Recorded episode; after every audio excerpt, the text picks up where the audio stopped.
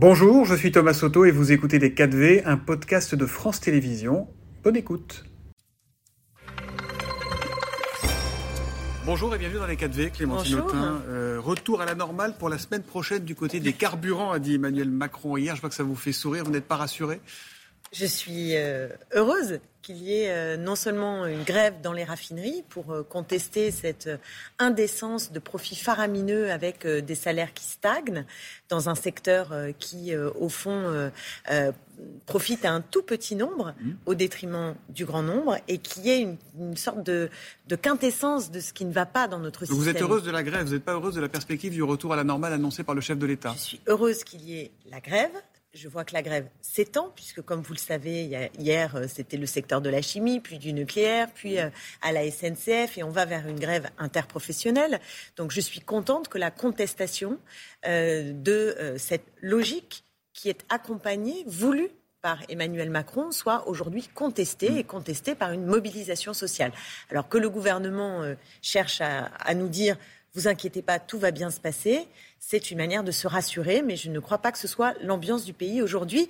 Et d'ailleurs, dès dimanche, euh, vous savez que celles et ceux qui nous regardent peuvent commencer à aller manifester à la marche du 16 octobre à Paris. Euh, euh, comment s'appelle-t-elle? J'ai oublié son. Sandrine Rousseau, pardon. Euh, pourtant, on en parle beaucoup de Sandrine Rousseau. souhaite une grève générale, en fait. Elle souhaite que, que tout ça, ce soit l'étincelle qui donne naissance à une grève générale. Est-ce que c'est votre souhait à vous aussi? Vous savez, ça ne se décrète pas une grève générale. Hein. moi, ce que je souhaite, c'est qu'en effet, il y ait une mobilisation à la fois des forces syndicales, des forces politiques. Mmh et aussi une mobilisation citoyenne.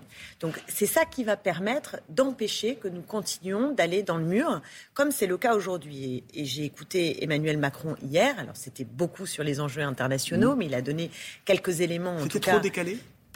Non, c'est important. La guerre en Ukraine euh, n'est pas un sujet décalé, c'est un sujet de la période. Je dis juste qu'il euh, n'a pas donné d'éléments de réponse à ce qui euh, aujourd'hui angoisse les Français. C'est une inflation hors pair, des salaires qui ne bougent pas et une inquiétude sur l'avenir, aussi bien sur le climat que sur la guerre en Ukraine. Et je ne vois pas qu'hier, le président de la République euh, ait fait autre chose que de commenter, c'est-à-dire ait donné des éléments, comme nous les proposons à l'Assemblée nationale, mhm. pour commencer à infléchir cette situation qui n'est pas inéluctable. Elle n'est pas inéluctable.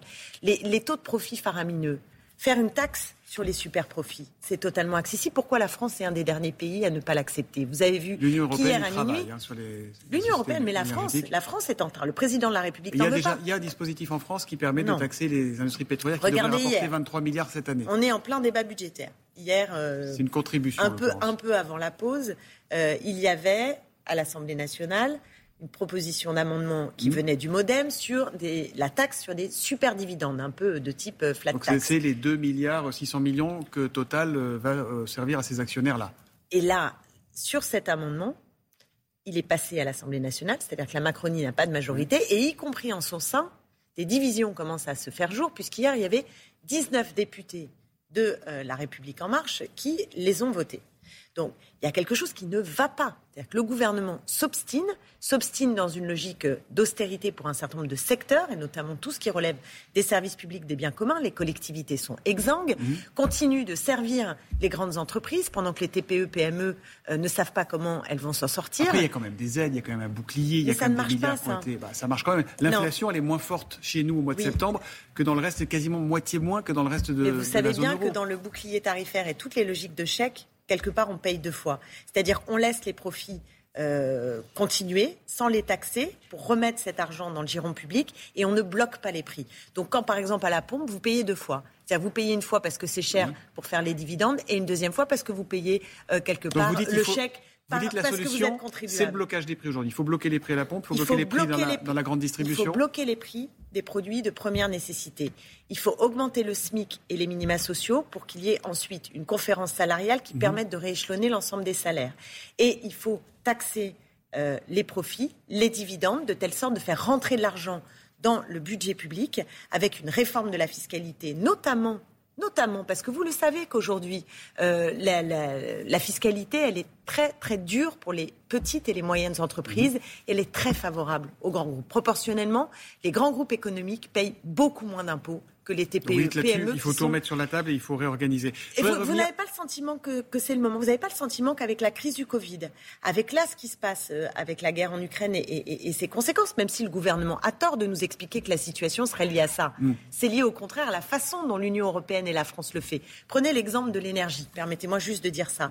Mais vous savez que tout est couplé avec le gaz. C'est-à-dire que le prix de l'électricité est calé sur le prix du gaz. Et, euh, et même, même l'énergie, même les énergies aussi Rassemblement national qui dit que ça, ça fonctionne pas. Mais c'est délirant. C'est délirant. C'est-à-dire que le gouvernement, et c'est ce qu'a fait le président de la République hier, c'est qu'au fond, il dit à chaque fois, c'est pas de ma faute. Hein, C'est-à-dire, c'est la guerre en Ukraine qui a bon Il est dépassé, le président de la République. Il est dépassé par tous ces sujets je, pense qu'il je pense que son modèle idéologique est totalement dépassé. Parce que quelque part, il fait du Thatcher. Vous savez, c'est un peu la politique euh, qu'on a connue dans les années 80. Dans les années 80. Alors, elle est, elle est compensée parce qu'avec toutes les crises, il est obligé de penser les plaies. Vous voyez ce que je veux dire De faire des chèques, des petits bouts de. etc. Mais au fond de lui-même, mmh.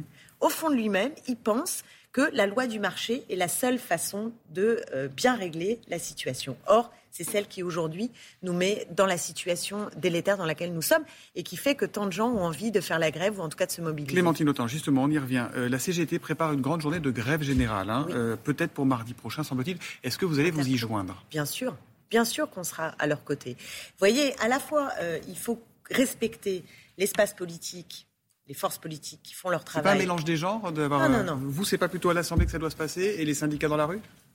Il faut, converger tous ensemble dans une grande mobilisation sociale. Il faut unir nos forces. Chacun en étant avec sa spécificité, les syndicats qui organisent la grève, nous qui menons la bataille à l'Assemblée nationale, euh, mais euh, à un moment donné, notre responsabilité commune, c'est de faire grandir la contestation pour faire reculer le gouvernement. Vous voulez le chaos, le désordre et le bazar, a dit Elisabeth Borne cette bah, semaine. pour l'instant, ceux qui mettent le chaos, le désordre et le bazar, excusez-moi, mais c'est le gouvernement. Hmm.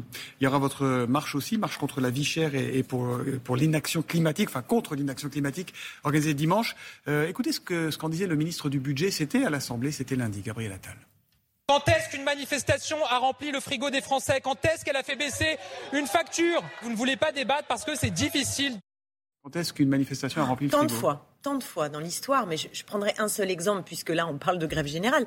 Il y a eu une très grande grève générale en 68, en 1968, et euh, ça a abouti sur les accords de Grenelle. Et quand on y repense, je veux dire, les salaires ont augmenté à l'époque de 30 le SMIC hmm. a augmenté de plus de 30%. Autre époque, autre contexte Eh bien oui, mais alors, mais prenons-en de la graine. Ce, que je veux dire, ce qui permet de, produire ces augmentations et ces avancées sociales, ce sont les mobilisations. Prenez 36. Ce que vous nous en 36, on obtient les congés payés parce qu'il y a des millions de gens dans la rue. Ce que vous nous dites ce matin, c'est que l'heure du bras de fer est venue. Bien sûr que l'heure du bras de fer est venue. Bien sûr. Et, et moi, ce que je constate dans la société actuelle, c'est qu'il y a de la peur, il y a de la résignation, il y a de la sidération parfois aussi, parce que quand vous voyez Total qui fait 18 milliards de mm. profits et qui euh, refuse d'augmenter ses salariés, ben, vous vous rendez compte, un semestre, un semestre, c'est considérable quand vous, quand vous comparez à des budgets, budget de l'hôpital où les gens euh, sont euh, exsangues, le budget même de l'éducation nationale qui est pourtant un des plus gros budgets. Quand vous faites des comparaisons, vous dites mais on marche sur la tête, on marche sur la tête, c'est indécent. On marche sur la tête.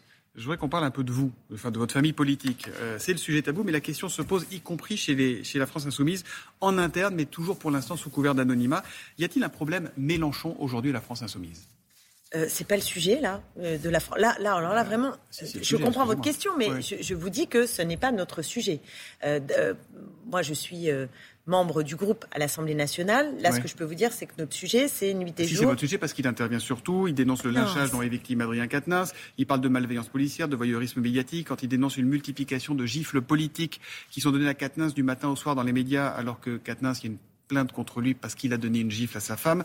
Euh, vous, vous avez dit votre désaccord déjà sur ces, sur ces questions-là. Mais est-ce qu'au-delà de ça, il y a un problème Mélenchon? Pourquoi, euh, pourquoi c'est un sujet tabou comme ça chez LFI Non, c'est pas c'est pas tabou, mais il n'y a pas un sujet. C'est aussi celui qui a appelé à la marche euh, de dimanche et on est bien content de faire une marche dimanche. Donc, euh, vous voyez, vous, vous, résumez. Ceci dit, c'est c'est souvent hein, que dans la presse ou chez les journalistes, on entend on a un problème, un problème Mélenchon. Donc je pense qu'il ne faut pas prendre les choses comme ça. Vous-même, Mélenchon... vous avez signé un billet sur votre blog dans lequel vous dites qu'il faut réorganiser tout ça. Il vous a répondu à l'époque qu'il valait mieux se mordre avant de parler. Euh, non, il m'a répondu que j'avais raison. Ah bah Alors, on n'a pas lu la même chose. on, confrontera ce qu'on a lu. Voilà, non, mais peut-être qu'il a dit les deux par ailleurs, mais moi, mon souvenir, c'est qu'il a dit euh, que j'avais raison. Euh, de poser la question de, voilà, de, de, franchir un cap pour notre mouvement. Et d'ailleurs, c'est ce qui est en train de se passer. Il y a une grande réflexion à l'intérieur de la France Insoumise pour passer ce cap. Et que j'ai exprimé, parfois il m'arrive d'être en désaccord mm. ou de ne pas prendre les choses de la même manière ou de ne pas avoir les mêmes mots que Jean-Luc Mélenchon, mais vous reconnaîtrez avec moi qu'il a été celui qui a porté notre famille politique jusqu'à 22% à la précédente élection euh, présidentielle. Donc c'est pas rien et qui a eu l'intelligence politique de faire la NUPS. C'est pas ce que je suis en train de vous dire. Il n'y a pas d'histoire de patron. Il y a un leader politique qui nous a permis d'arriver à ce stade-là. Après, ça n'empêche pas que le mouvement doit avoir sa vie, qu'il y a le groupe, euh, que lui trouve une nouvelle place dans cette séquence, puisqu'il n'est plus député et, qu'on n'est pas dans une présidentielle. Mais euh, notre mouvement ne peut pas se résumer à simplement de savoir quelle est la relation avec Jean-Luc Mélenchon. C'est ça que j'essaie de vous dire. Merci Clémentine Autain d'être venue dans les cafés. Merci, Merci à vous. C'était Les 4V, un podcast de France Télévisions. S'il vous a plu, n'hésitez surtout pas à vous abonner. Vous pouvez également retrouver tous les replays en vidéo sur France.tv.